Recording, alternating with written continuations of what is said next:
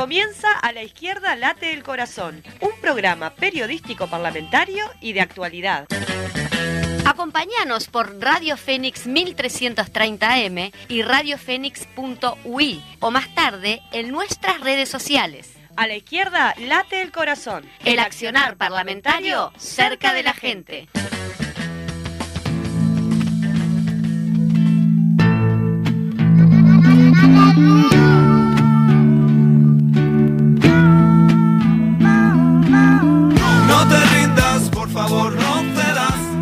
Aunque el frío queme, aunque el miedo muerda.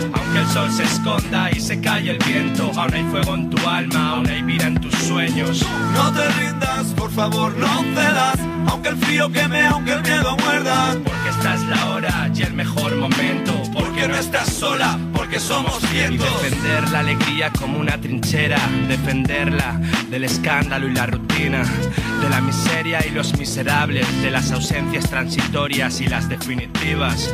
Y defendamos la alegría porque el día a día es Pero Muy, pero muy buenos días. Aquí estamos en un programa más de A la Izquierda Late el Corazón. ¿Cómo estás, Paola? Buenos días. ¿Qué tal? Muy buen di- mediodía para todos, todas y todes. Escuchando, abriendo con la canción Defensa de la Alegría de los Chicos del Maíz, esta banda eh, española de rap que está muy buena, se las recomiendo. eh, basado en el poema de, de Benedetti, va, te- pasa por una cantidad de Sí. temas así interesantes. Así que bien, contenta, un día el precioso. disho- disjockey tuyo. El DJ que sí, que investigo ahí, buscamos la vuelta, ¿no? Porque Exactamente. con qué novedad le podemos caer de, de música. Para ser como- originales, para tener Sí, música bueno, variada. Intentado, intentando, Intentando. traer música que esté, que esté linda, que esté interesante, que, que algunas son clásicas, otras son más nuevitas, algunas descubrimos, ¿no? Porque vamos como descubriendo también. ya eh, exactamente. Exacto. Uno, a medida que va investigando, va encontrando nuevos temas. Esta, bueno. esta banda se las recomiendo, Los Chicos del Maíz se llama. Eh, parecemos este León en las columnas que Sí. nos recomienda. y todo Yo eso. aprendo mucho con León, con Sí, las claro. columnas de León, con la música Las que columnas. trae, que aparte es música que yo no escucho, entonces es como, el otro día, pero el otro día él trajo Los Chicos del Maíz también. Sí, El- es verdad, él es muy, Sí, sí, muy, estamos... muy rockero, muy pum para sí, arriba. metalero ahí de, de la, de la barra del metal.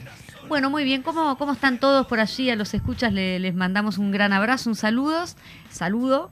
Y este le vamos a decir que hoy no vamos a tener la columna de Ana Olivera, Pero la vamos a tener el martes que viene aquí en el miércoles. programa. Perdón, estás con el martes. Desde ayer estás con el martes. Sí, tenés razón. Miércoles, majita. El miércoles que viene va a estar Anita Olivera acá, va a ser la, la columna este, presencial y un poquito también para compartir, ¿no? Estamos Claro. Los últimos programas eh, Del año. vamos a seguir, Sí, claro. pero claro, como una despedida, un programa especial con ella aquí. Exactamente, exactamente. Pero no vamos a tener a Olivera, pero vamos a tener un columnista invitado. Tenemos un saludo muy especial. Columnista invitado, majito. Invitado. Así, nos vamos a presentar así. Tenemos un columnista invitado muy especial, este, que, que bueno, que hemos, eh, este, mm, ay, estoy con el este, qué pesada. Eh, Eh. que lo hemos tenido mucho acá en la radio, si bien no en la entrevista central y demás, que tuvimos una entrevista con él en un momento en el año, pero bueno, haciendo un balance un poco de, de lo que ha sido este año, ¿quién tenemos entonces? Aquí vamos a escuchar. Tenemos nada más ni nada menos, tan, tan, tan, el tan, tan. presidente del Frente Amplio, Fernando Pereira. Ahí ¿Vamos va. a escucharlo? Dale, vamos Fede. No te rindas, por favor, no cedas. Aunque el frío queme, aunque el miedo muerda. Queridos compañeros y compañeras, eh, a la izquierda late el corazón. Saludos a las conductoras Majo Pedraja y Paola Beltrán. Un fuerte abrazo.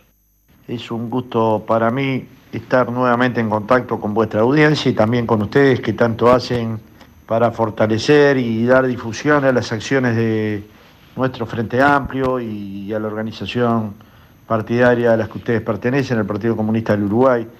Me alegra mucho que me den esta oportunidad de saludar a tantos miles y miles de compatriotas que tanto han dado por el Uruguay, que tanto han dado por la construcción de un partido centenario, que acaba de cumplir 102 años de historia y que ha tenido una capacidad de propuesta y de resistencia que nos enorgullece a todos quienes formamos parte de la izquierda uruguaya, del progresismo uruguayo y también a tantos queridos compañeros y compañeras con los que he militado en AFUPRIN, en la FUN, en el PCNT y ahora en nuestro querido Frente Amplio.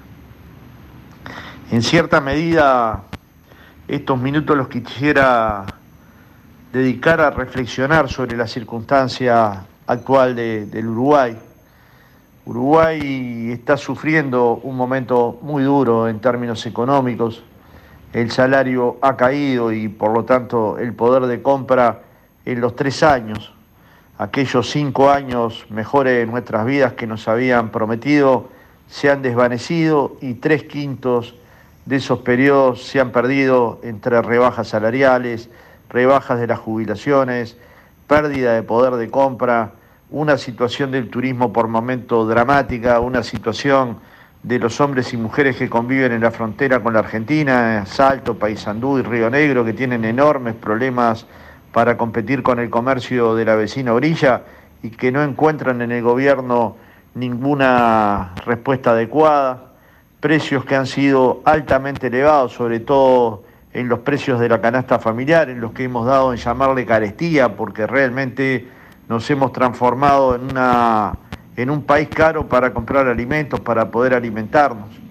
En estos tres años hemos visto con dolor cómo las ollas populares se han incrementado, cómo efectivamente decenas de miles de compatriotas han tenido que recurrir a la viandita para poder llevar el alimento a sus hijos, a su familia, cómo hemos visto deteriorar la calidad de vida de miles y miles de uruguayos que habían tenido determinado ascenso social.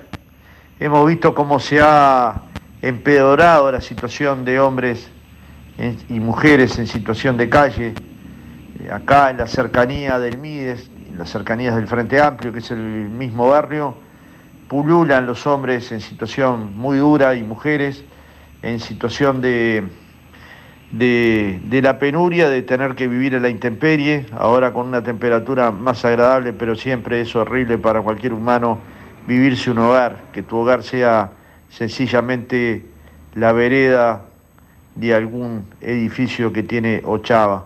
Realmente una cuestión muy dura. Pero al mismo tiempo de esta crisis económica, social, de falta de trabajo, de falta de oportunidades, de ciudades violentas, de un país que, está violento y que lleva a que este año sea uno de los años con mayores muertes violentas, o sea, homicidios, dan el relato simple y sencillo de un modelo que se agotó, que se agotó en su parte política, social, en su parte económica y que solo se quedó mirando la macroeconomía, el déficit fiscal, el gasto público, que solo se quedó mirando los grandes números y se perdió de vista a la gente. Y cuando uno pierde de vista a la gente, pierde lo más sagrado, es el centro de la preocupación de cualquier partido político, que la gente tenga oportunidades, que la gente tenga trabajo, que la educación pública logre generar oportunidades para nuestros niños y niñas que la pobreza infantil caiga, y esas cosas no han sucedido. Con dolor decimos que en la franja de 0 a 6 años, a pesar del bono crianza del que tanto se habla, ha aumentado a cifras cercanas a 20%, es decir, cada, dos de cada 10 niños en Uruguay están por debajo de la línea de la pobreza, es decir, tienen sus necesidades básicas insatisfechas. Y esto es cruel para cualquier sociedad y sobre todo hipoteca el futuro del Uruguay. Entonces, cuando nos podemos a pensar en tres años, todo el daño que pudo hacer un modelo neoliberal al país, eh, es verdaderamente duro, doloroso. Y en ese sentido, si le sumamos que hubo episodios durante este periodo de gobierno que rechinan, como el que se le dio un pasaporte a Marcet, que era un narcotraficante, de acuerdo a lo que le manifestó el subsecretario Maciel a la subsecretaria H, peligroso y pesado, narcotraficante peligroso y pesado, al que le dimos un pasaporte uruguayo legítimo, estando preso en Dubái por entrar con un pasaporte paraguayo falso. Relatado así, simplemente cualquier uruguayo o uruguaya de buena voluntad se sorprendería. Esto ha costado en las últimas horas la renuncia de la subsecretaria H, contra quien no tenemos nada en forma personal, pero que cometió yerros importantes, igual que los cometió Maciel, igual que los cometió Heber y Bustillo, que quien finalmente son los responsables del ministerio y que miran para el costado en una circunstancia que claramente los involucra. El caso astesiano cada vez parece dar más sorpresas. Empezó con un caso de emisión de pasaportes uruguayos a ciudadanos rusos con partidas que falsificaban. Operaba una organización para delinquir en el cuarto piso de la torre ejecutiva, donde no se tomó nota del ingreso de ningún ciudadano que haya ingresado a conversar con Marcet. Luego se transformó en el seguimiento, en el armado de una carpeta, en la, intermediación de una empresa Vertical Sky con Alejandro Estesiano para armar dos carpetas sobre el senador Mario Vergara y Charles Carrera con fines extorsivos, digamos, mafiosos, para que estos senadores levantaran la denuncia del puerto. Esto es verdaderamente grave. Todavía el gobierno no ha tomado nota de esta gravedad. El Parlamento, por suerte, hizo una declaración que de alguna manera protege la actividad parlamentaria para los cuales hay un estatus especial, por eso hay fueros parlamentarios. Y luego Vimos con sorpresa como el director de inteligencia estratégica, Garcet, plantea que el Parlamento filtró un documento de la inteligencia sobre la seguridad uruguaya y luego no solo no lo puede probar, sino que la Fiscalía archiva el caso porque presentó documentos diferentes al que había presentado en el Parlamento, es decir, esos documentos no tenían ninguna trazabilidad e increíblemente sigue en su cargo. Esta es la circunstancia dura que nos ha tocado vivir en el 2022, ni el más mal pensado de nosotros podría creer que íbamos a tener un año tan duro los uruguayos y uruguayos en el plano nacional, en el plano internacional, en la falta de política internacional y por sobre todo en la desesperanza y en cierta medida en el descontento que hay en la gente en el Uruguay por estas insuficiencias enormes. Nuestro Frente Amplio tiene la obligación de denunciar cada uno de estos hechos y hacerlo con seriedad, con sobriedad, con responsabilidad, cuidando las instituciones democráticas, defendiendo nuestra forma de hacer política, pero al mismo tiempo siendo firmes en el sentido de decir la verdad y solo la verdad. En ese sentido, eso lo estamos haciendo los senadores, los diputados, quienes integramos la dirección del Frente Amplio pero también es necesario construir una alternativa popular y democrática. Me refiero a ese país productivo, con justicia social y desarrollo democrático en el que tanto soñamos, con el que tanto pensamos que se puede construir la esperanza. En el acto del 15 de diciembre en el Parque Rodó decíamos, hay vientos de cambio, soplan vientos de cambio y esos, y esos vientos de cambio vienen de la consigna sereñista de que somos lucha y somos pugna.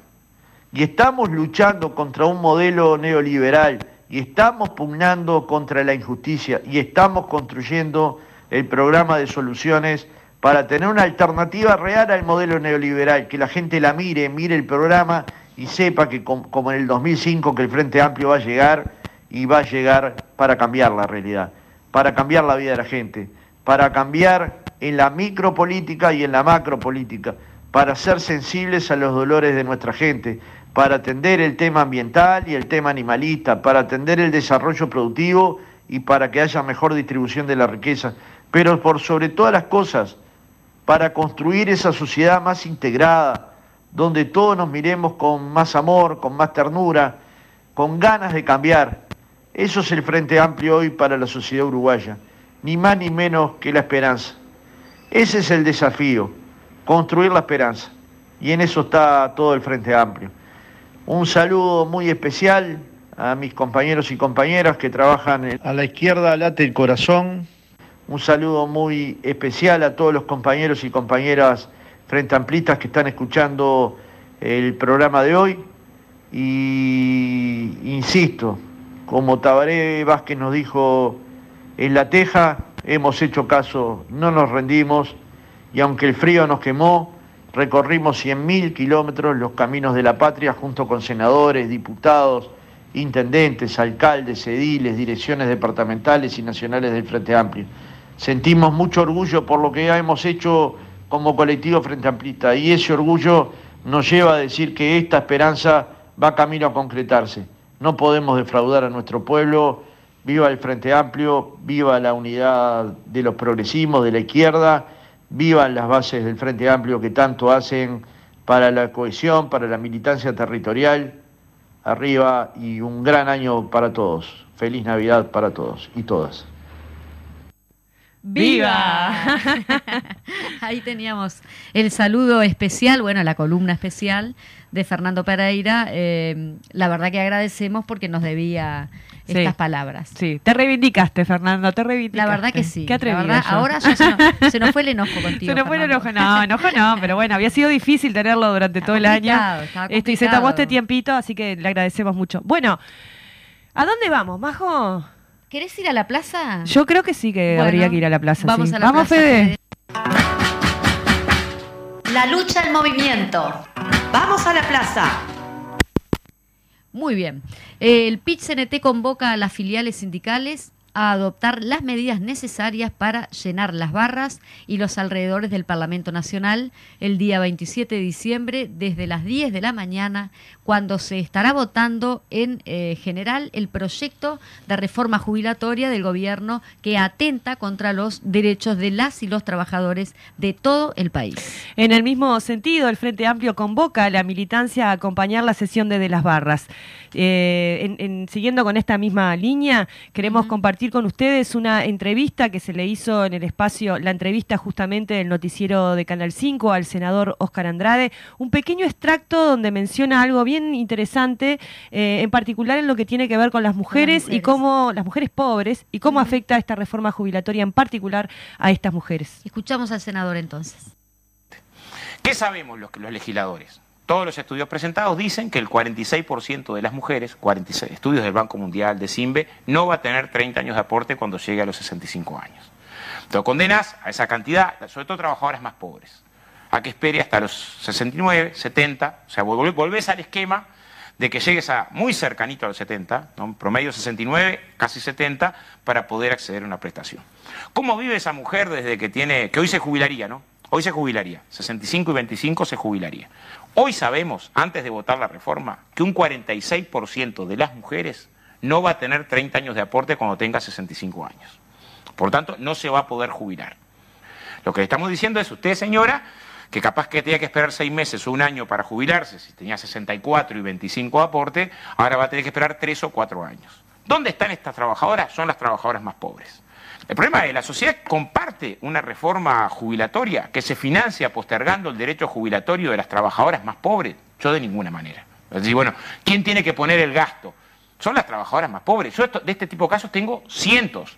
O sea, hay sectores como la construcción, los rurales, el trabajo forestal, las domésticas, los trabajadores de restaurantes y hoteles, que conviven con años en caja, desempleo, años en la informalidad, conviven. E, ese dato lo tenemos. Bueno, es ahí que ahorramos. Un segundo elemento del ahorro. Si un trabajador hoy cae de un andamio y queda en discapacidad, se jubila con un 65%. Con la reforma pasa un 45% al otro día que se vota. Nosotros queremos ahorrar en seguridad social en la prestación que le damos a una persona en situación de discapacidad. O sea, el uruguayo. A la hora de ahorrar. ¿Vamos a ahorrar ahí? Bueno, nosotros creemos que no. Yo cuando fue Saldain le dijimos, bueno, ¿nos puede decir cuánto ahorrás con esto de postergarle la jubilación a la doméstica? ¿no? Para saber el monto, si ese monto vale la pena. ¿Cuánto ahorras en esto de la discapacidad? Si vas a las actas vas a encontrar esta misma pregunta. Hasta ahora no nos han contestado cuánto se ahorra en esto. Solo además afirmamos que te jubilas con menos plata. O sea, no solamente te jubilas más tarde, sino con menos plata. El gobierno entiende que no. Entonces, para no discutir procesiones, démosle al trabajador la posibilidad, al momento de jubilarse, al momento de jubilarse, que se le haga el cálculo con el actual sistema y compare con el cálculo del anterior. Y pueda optar. Si ustedes están tan convencidos de que no va a haber rebaja de las jubilaciones, ¿cuál sería el inconveniente? Bueno, ya, dijo Saldain que eso era demagogia pura ¿Por qué? ¿no? Pero ¿cuál es el argumento? Bueno, nunca en ningún país se ha dado a elegir. No, pero el argumento, el argumento. Vos decís, eh, sí, acá en Uruguay. En Uruguay, cuando se votó los cincuentones hace poco, se daba a elegir al final, mm. podías elegir un cálculo y otro. Si no, se hacen los cambios, el BP se aguanta, porque la otra es que el BP se funda, digamos, y ahí no cobra nadie. Entonces, ¿sabes cuánto había que aportar al BPS cuando llegó el Frente Amplio al gobierno? Cuatro veces más de lo que hubo que aportar en el 2019. Eso era BPS fundido. ¿no? Parece que nos olvidamos de cómo estaba el BPS. Los que sostienen esto en términos... ¿Cuáles son las proyecciones del BPS? El BPS precisaría dentro de, para el 2040, 400 millones de dólares más, ¿no? Más que ahora. Sí. ¿Sabes cuánto se exonera de impuesto al patrimonio, impuesto a la renta de actividad empresarial? 1.600. Ahora, se decidió que en exoneraciones no se toca ni una. Bueno, muy bien. Continuamos entonces con las noticias. FOSE y sindicato se movilizan en rechazo de proyecto Neptuno Arasatí, reforma educativa y reforma jubilatoria. Marcos Míguez, secretario de Aguas de FOSE, le informó al portal del PITCNT que se resolvió a partir de la aprobación como parte de una serie de acciones que se han desarrollado en todo el territorio nacional, difundiendo las razones por las que se ha resuelto confrontar el proyecto Neptuno. Nos pusimos como objetivo crear un frente por el agua integrado por organizaciones sociales, sindicatos, vecinas y vecinos que quieran participar. En reuniones semanales se estableció que más allá de los recursos administrativos o jurídicos que se puedan presentar para preparar este proyecto, pensamos que la única forma de pararlo es con la gente en la calle. Míguez adelantó al portal sindical que ya se está delineando una estrategia de comunicación y difusión para continuar con las actividades durante los meses de enero y febrero, entre otras cosas porque están sobre la mesa las reformas de la jubilación y la educación. Todos estos temas afectarán especialmente al, Uruguay del futuro, a nuestros hijos y nietos. Por eso apuntamos a llegarle a la gurizada, a los que hoy posiblemente no le estamos llegando con nuestro mensaje. En ese sentido es que valoramos muy especialmente el hecho de que el Departamento de Jóvenes del PIT-CNT, la FEU, y un grupo de artistas se estén sumando a la campaña. Es un momento de colectivizar y coordinar actividades. Muy bien, vamos arriba ahí la gente de FOSE y de los sindicatos movilizados en defensa de, la juventud. de la empresa pública de la OCE. Y eh, perdón, me fui. ¿Dónde me, fui? Inminente cierre de la Sin Rival. Cientos de puestos de trabajo en peligro. De acuerdo a lo sucedido en la pasada reunión en el marco de los consejos de salario y ante la no presentación de la documentación que había sido establecida en, en un anterior encuentro, se estima que en menos de un mes la Sin Rival deberá cerrar el establecimiento. Este es el escenario dramático que se presenta al día de hoy, según lo informado al portal del PIT-CNT por el representante de la mesa coordinadora del PAN, Luis Echevarría. El vocero de la mesa coordinadora del PAN manifestó que la sin rival no está cumpliendo con el pago de haberes, con los ámbitos de diálogo y es preocupante la crítica situación financiera que está viviendo la empresa por lo que el cierre puede ser inminente, generará la pérdida de cientos de puestos de empleo. Al día de la fecha, la sin rival adeuda sueldos y licencias de varios trabajadoras y trabajadores y no existe fecha para el pago de los aguinaldos correspondientes cuyo plazo vence en estos días.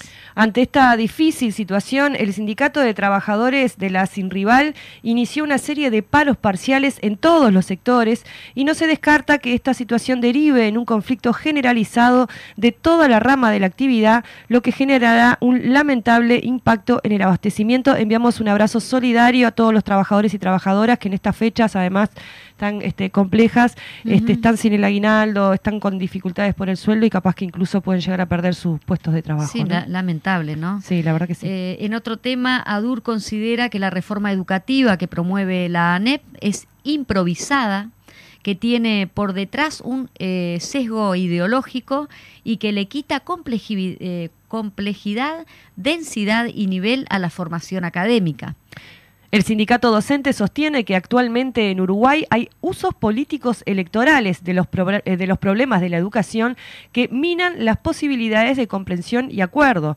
Además, afirman que esta situación se agrava con la eliminación o vaciamiento de espacios de participación, la exclusión de las perspectivas de los docentes, la limitación de los espacios de participación estudiantil y social y la falta de puentes que conecten los conocimientos académicos con los profesionales y las instancias de toma de decisión.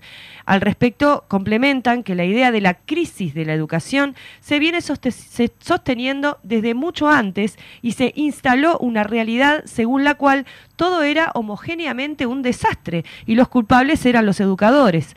Adur entiende que ello allana el terreno para el autoritarismo y las perspectivas privatizadoras. Sí, según sostiene ADUR, la reforma que lleva adelante la ANEP se sostiene en una concepción educativa que desconoce las ricas tradiciones pedagógicas del Uruguay y considera a los estudiantes únicamente desde una dimensión económica que apunta a su adaptación al mercado y es promovida globalmente por organismos internacionales de crédito.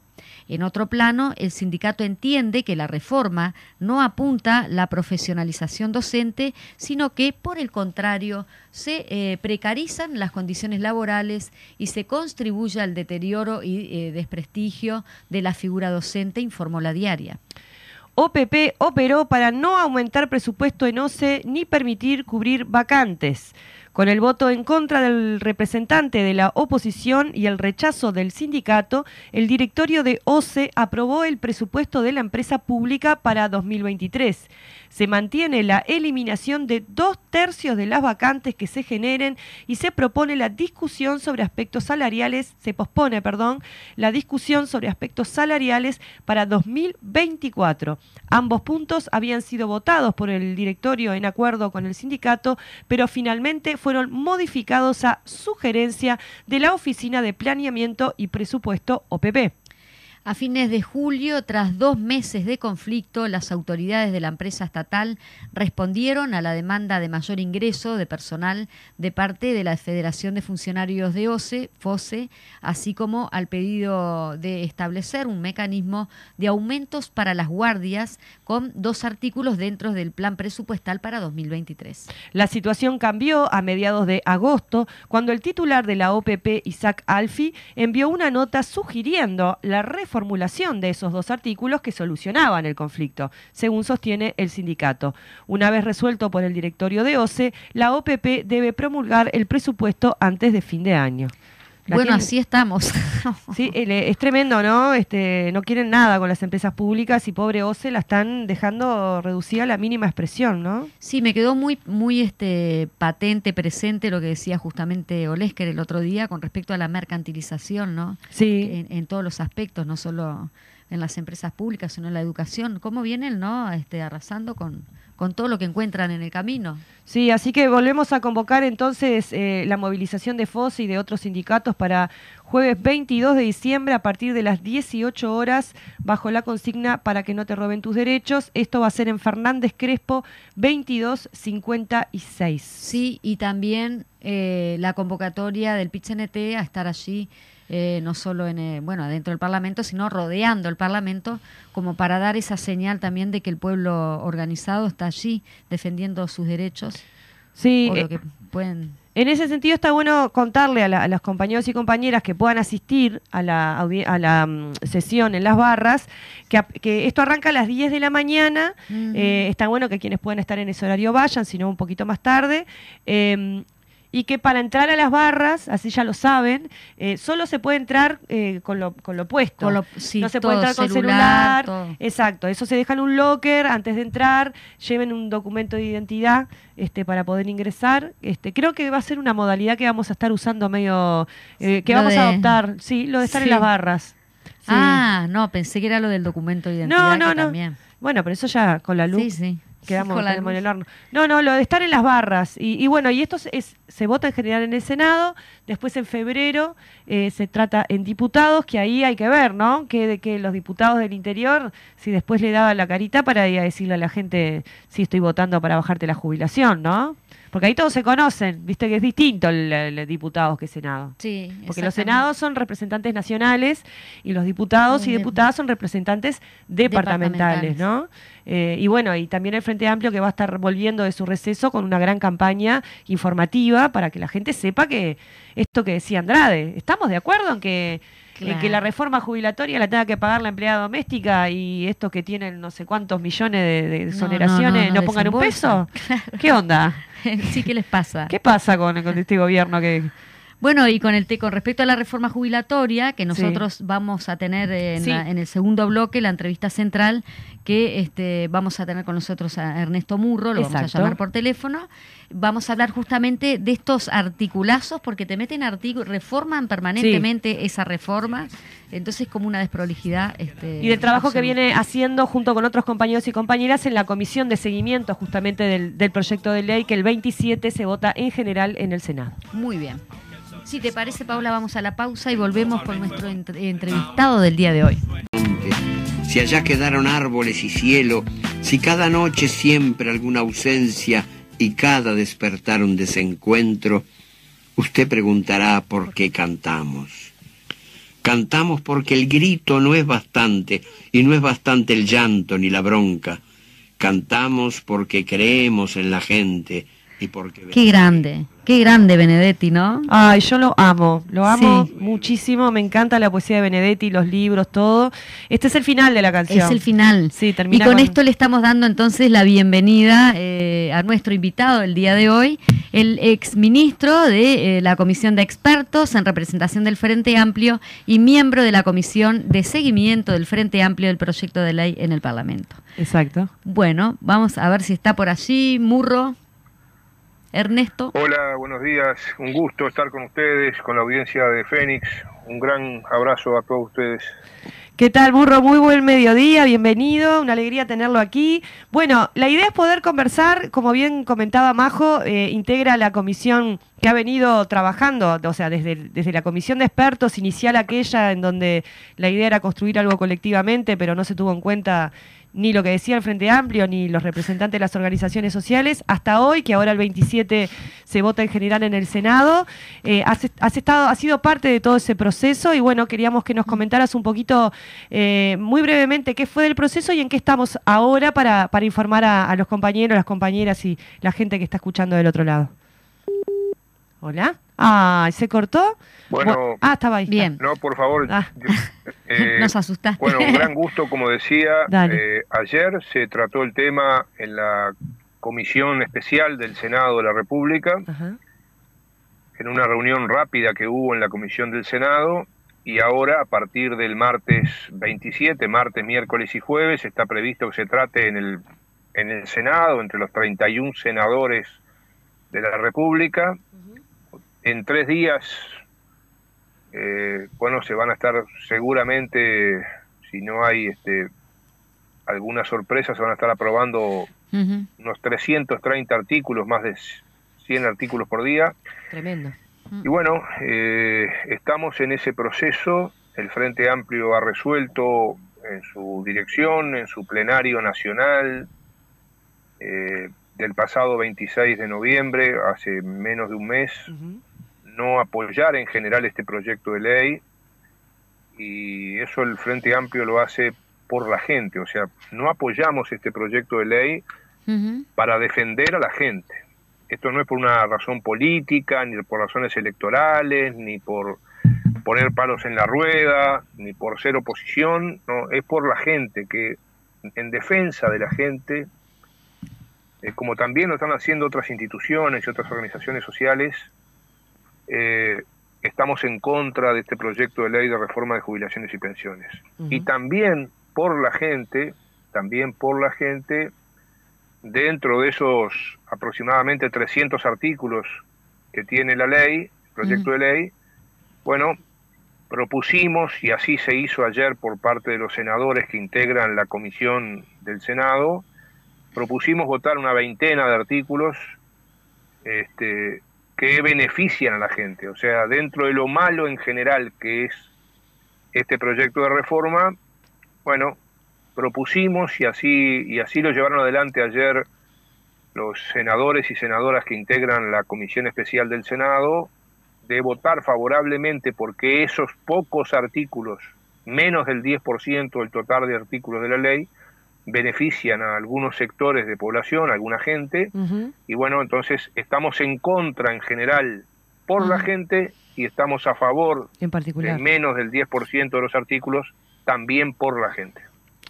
Bien, ¿es habitual esto de que se, tengan que votar 100 artículos por día en el Senado? ¿Era una práctica habitual, eh, es, una práctica habitual en el Parlamento o es algo que, es característico de este gobierno? Porque son muchos artículos, ¿no? Y hubo, no hubo tanto tiempo en la comisión de...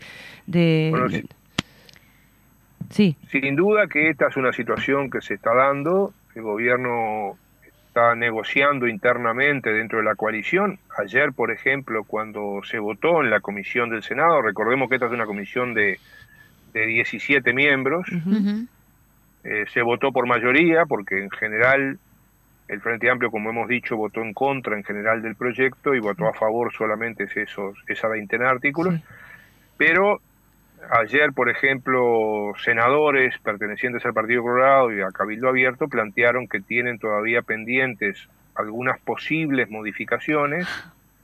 Así que bueno, de acá hasta el martes se va a estar analizando eso a nivel de la coalición de gobierno. También este, el Frente Amplio sigue muy de cerca todo este proceso las modificaciones que hasta ahora se han planteado la semana pasada, por ejemplo, que se presentaron medio centenar de modificaciones, no alteran la sustancia. Claro. O sea, sustancialmente el proyecto sigue siendo un proyecto malo, que no vamos a acompañar. Eh, podríamos decir, bueno, el proyecto de ley es menos malo que, la, que el anteproyecto o es menos malo que las recomendaciones que salieron por mayoría de la comisión de expertos pero sigue siendo un proyecto malo para la gran mayoría de la población, salvo esos, esa veintena de artículos o literales, en algunos casos no son ni artículos, son incisos o literales de algún artículo que menos del 10% del total que proponemos votar favorablemente, como dijimos, en beneficio de la gente. Eh, como, para informar un poquito a la gente, este, ya, ya que justamente lo que decís de que, impacta negativamente a, las personas, eh, ¿alguna cosa puntual que, nos quieras destacar en cuanto a esto? Yo creo que hay cuatro o cinco razones eh, importantes para votar en contra de este proyecto de ley. previamente hay algo que llama la atención, que es el cambio de discurso que ha tenido la coalición de gobierno. En estas últimas semanas, estos últimos días.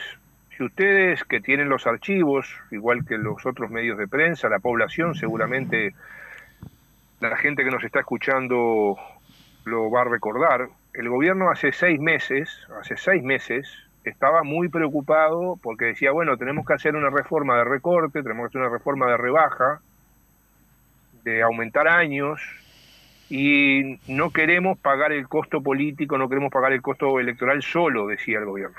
Y entonces incluso hubo importantes dirigentes de la coalición del gobierno que decían, bueno, no, no sabemos si vamos a aprobar la reforma porque no queremos pagar solo los costos electorales de tener que hacer una reforma de recorte, una reforma que exige más años, que, que va a pagarle menos a la mayoría de la gente, salvo alguna excepción, y eso decían hace seis meses. Ustedes lo recordarán.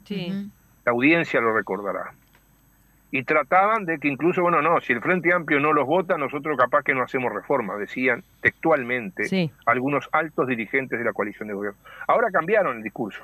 Ahora están diciendo, por ejemplo, en un comunicado oficial, comunicado oficial de la Presidencia de la República, de la semana pasada, presentado además en una conferencia de prensa con ministros, ministras, senadores, senadoras de la coalición de gobierno, que, eh, bueno, por ejemplo, que las jubilaciones ahora van a ser un 20% superiores si se aprueba la ley. Sí. O sea que ya no es de recorte, sino que va a ser de mejora. Eh, están diciendo cosas que no son así como dicen, por ejemplo, que el 100% de las personas mayores de 70 años van a cobrar una pensión gradualmente. Eso no es así.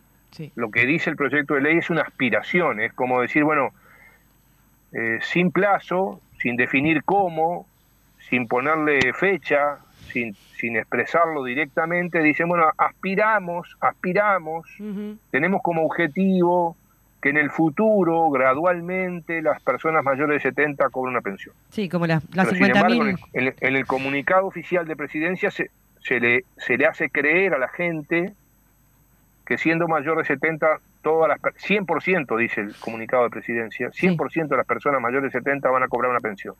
Bueno, esto no es así.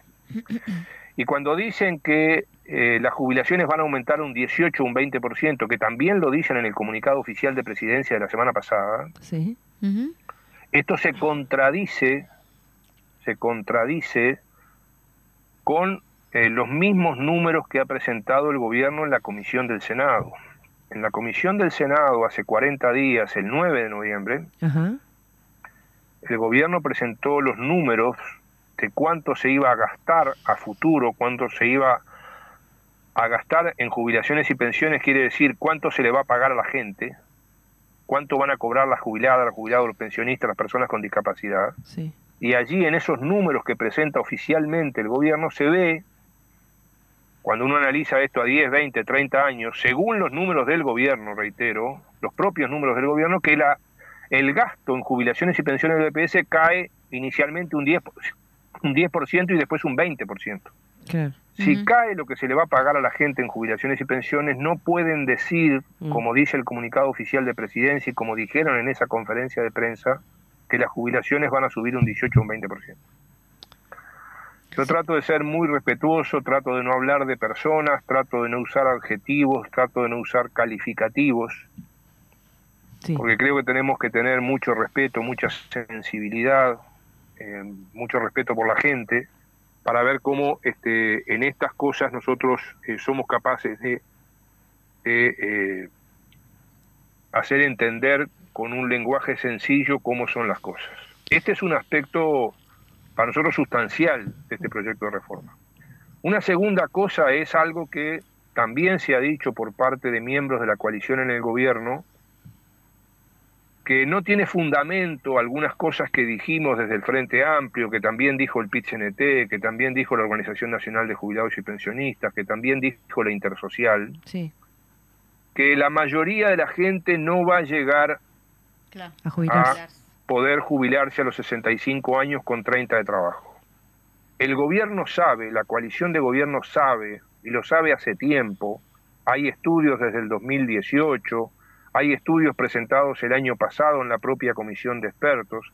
Hay un estudio reciente presentado la semana pasada por CIMBE, el Centro de Investigaciones Económicas, que dice que a los 65 años de edad, que es la edad que se pone para la jubilación, la edad normal para la jubilación es 65, que a esa edad aproximadamente la mitad de la población uruguaya no llega a juntar 30 años. Entonces, si se sabe que aproximadamente la mitad de la gente a los 65 años no junta 30, no se puede poner eso como requisito general. Claro. No se puede hacer ese aumento al barrer cuando se sabe que la mitad de la gente no llega. Es más, eh, esos mismos estudios dicen que a los 70 años, a los 70 años, el 29% de la gente tampoco llega a 30 años de trabajo reconocidos. Entonces, e, este tipo de cosas, e, esos mismos estudios agregan otros datos. Por ejemplo, a los 60 años de edad, a los 60 años de edad, eh, tenemos que el promedio de años cotizados al BPS son 26. Sí. A los 60, son 26 años. ¿Está bien? Por tanto, la gente, eso es otra prueba más. Eso está basado no en encuestas que tienen su valor, está basado en estudios de historias laborales reales promedio 26 años de trabajo reconocidos a los 60. Pero si vemos por sector de actividad, en la construcción y en trabajo doméstico, tienen 18 o 20 años reconocidos a los 60. Entonces no se puede subir al barrer a los 65 años sabiendo estas cosas como hace el proyecto de ley que está a consideración del Senado. Sí, eh, es como muy dramático, Murro, cuando escuchamos estas cuestiones así crudas. Escuchábamos hoy más arriba, más eh, al inicio del programa, una intervención de Andrade que él explicaba que por un lado esto que vos comentás, ¿no? De las domésticas, los trabajadores, cómo la gente no se va a poder jubilar que eso quiere decir condenar a, al hambre, a la pobreza, a, los trabajadores y trabajadoras cuando llegan a la edad de retiro, pero al mismo tiempo hoy en día este, mm, eh, las exoneraciones eh, patronales eh, eran una millones de dólares y que de eso no se tocaba prácticamente nada. ¿Hay algún artículo que haga que los patrones eh, la, parte patronal eh, ponga algo más o solamente somos los trabajadores y trabajadoras a quienes nos van a, quitar, digamos, eh, la posibilidad de tener una vejez digna? Como lo ha señalado el Frente Amplio en sus declaraciones de su dirección, de su mesa política, como lo ha señalado la resolución del Plenario Nacional del Frente Amplio del 26 de noviembre, eh, esto se carga sobre todo sobre las espaldas de las trabajadoras y los trabajadores. Eh, si ustedes me permiten, yo quisiera eh, con mucho gusto después reflexionar sobre esto, pero Bien. si me permiten, quisiera antes agregar alguna cosa más de las cosas que se están diciendo. por ejemplo, hay un tema que es que el proyecto de ley para calcular la jubilación futura va a tomar los 25 mejores años de trabajo de una persona. Sí. Y esto significa ya de por sí una rebaja de la jubilación que se va a percibir a futuro. Hoy son 20, ¿no? Esto hay un, hoy son los últimos 10 o los mejores 20 con un tope de más 5%. Ahí va. Pero el extender a 25 años, hay un estudio oficial del BPS de, de hace de este mes, un estudio oficial del BPS de este mes que muestra que extender a 25 años para calcular la jubilación rebaja las jubilaciones en promedio un 4,7%, casi un 5%. Y sí. Entonces no se puede decir, como se está diciendo, que las jubilaciones a futuro van a mejorar un 18, un 20%. No se puede tampoco suponer, como supone el gobierno en sus estudios que ha presentado, que la rentabilidad, o sea, que la ganancia que van a obtener las AFAP con la plata que invierten de los trabajadores va a ser del 3,6% por encima de los salarios, porque se sabe que no va a tener esa rentabilidad. Por tanto, también allí exageran un supuesto retorno, un supuesto rendimiento de la plata que administran los trabajadores de la FAP, que no va a ser así. Estas son una serie de razones que hacen que tengamos que la mitad de la población la mitad de la población aproximadamente no va a llegar a juntar 30 años a los 65 y los que lleguen, en su mayoría, van a cobrar menos. Sí. Y ahora voy un poco a lo que ustedes planteaban recién eh, respecto a esto otro. No solamente aparece en el proyecto de ley el aporte obligatorio del 15% que se paga hoy, que pagan las trabajadoras y trabajadores, sí sino que además del aporte obligatorio, el gobierno promueve y lo promueve intensamente con una serie de medidas en el proyecto de ley, de que además del aporte obligatorio hayan dos aportes más, un aporte voluntario o supuestamente voluntario, ahora explicamos eso, y un aporte complementario. Ya las cámaras empresariales han dicho que ellos no ponen un peso más. Por tanto, si se propone un ahorro voluntario y un ahorro complementario, sea, van a haber tres aportes, el obligatorio, el, voluntario y el complementario, si se cumple lo que el gobierno quiere, y si las cámaras empresariales han dicho nosotros no ponemos un peso más, bueno, esa es otra prueba más de cómo esto se descarga sobre los trabajadores. Y cuando hablo del aporte supuestamente voluntario, hablo de que allí, dentro de las excesivas facultades, excesivas facultades que se le dan al Poder Ejecutivo, y a la agencia reguladora de la seguridad social que se crea como servicio descentralizado, dependiente del Poder Ejecutivo, aún más, con otro exceso más, sin participación social en esa superagencia que va a controlar a todos los organismos públicos y privados de la seguridad social. Por ejemplo, esa agencia va a poder controlar hasta los fondos sociales que tienen bipartitos la construcción, el ZUNCA con las cámaras empresariales, por ejemplo va a controlar las cajas paraestatales, va a controlar el BPS, con tres directores designados por el gobierno sin participación social. ¿Mm? y entonces este tipo de cuestiones hacen que, por ejemplo, entre excesivas facultades se establece que los dos puntos de IVA y los nueve puntos de IVA que hoy se nos devuelven cuando pagamos con tarjeta de crédito, bueno, el gobierno podrá disponer que esos dos puntos de IVA y nueve puntos de, IVA, que, de IVA, que es mucha plata, mm. vaya a una cuenta individual en la FAP. Como supuesto ahorro voluntario, pero que si el gobierno de turno lo resuelve va a ser obligatorio. Eh, lo que pasa con los haberes, las partidas salariales no mensuales que cobran trabajadoras y trabajadores. Por la negociación colectiva, particularmente esa que impulsamos en los 15 años de gobierno del Frente Amplio, sí. muchas trabajadoras y trabajadores reciben partidas no mensuales, o sea, se cobra el salario normal, el salario se cobra por quincena o por mes, pero además de eso, cada dos meses, cada cuatro meses, cada seis meses, una vez por año, se cobran partidas de salario, por ejemplo, por productividad, por cumplimiento de metas, para pagar la guardería de los hijos, por razones de género, eh, por eh, distintas razones, por, por, antigüedad, por presentismo, se pagan partidas que no son mensuales. Bueno, ¿qué plantea el proyecto este de ley? Que esas partidas no mensuales que hoy se aportan, hoy se aportan esas partidas al sistema de seguridad social, bueno, ahora vayan solo a la cuenta individual de AFAP. Entonces, este tipo de cosas son las que nos hacen decir, bueno, esto se recarga sobre las espaldas de trabajadoras y trabajadores porque no hay una sola medida ustedes preguntaban por las exoneraciones. Bueno, nosotros en los 15 años de gobierno del Frente Amplio redujimos, reducimos las exoneraciones a la cuarta parte. En 2004-2005 las exoneraciones de aportes patronales estaban en el orden de los 600 millones de dólares. Lo bajamos a 150, 160 millones. El año pasado fueron más porque a raíz de la pandemia el Parlamento aprobó exoneraciones de aportes patronales. y entonces eso que había bajado a 150, 160 millones subió a unos 200 millones de dólares. Las bajamos. Se pueden seguir bajando porque además las realidades han cambiado.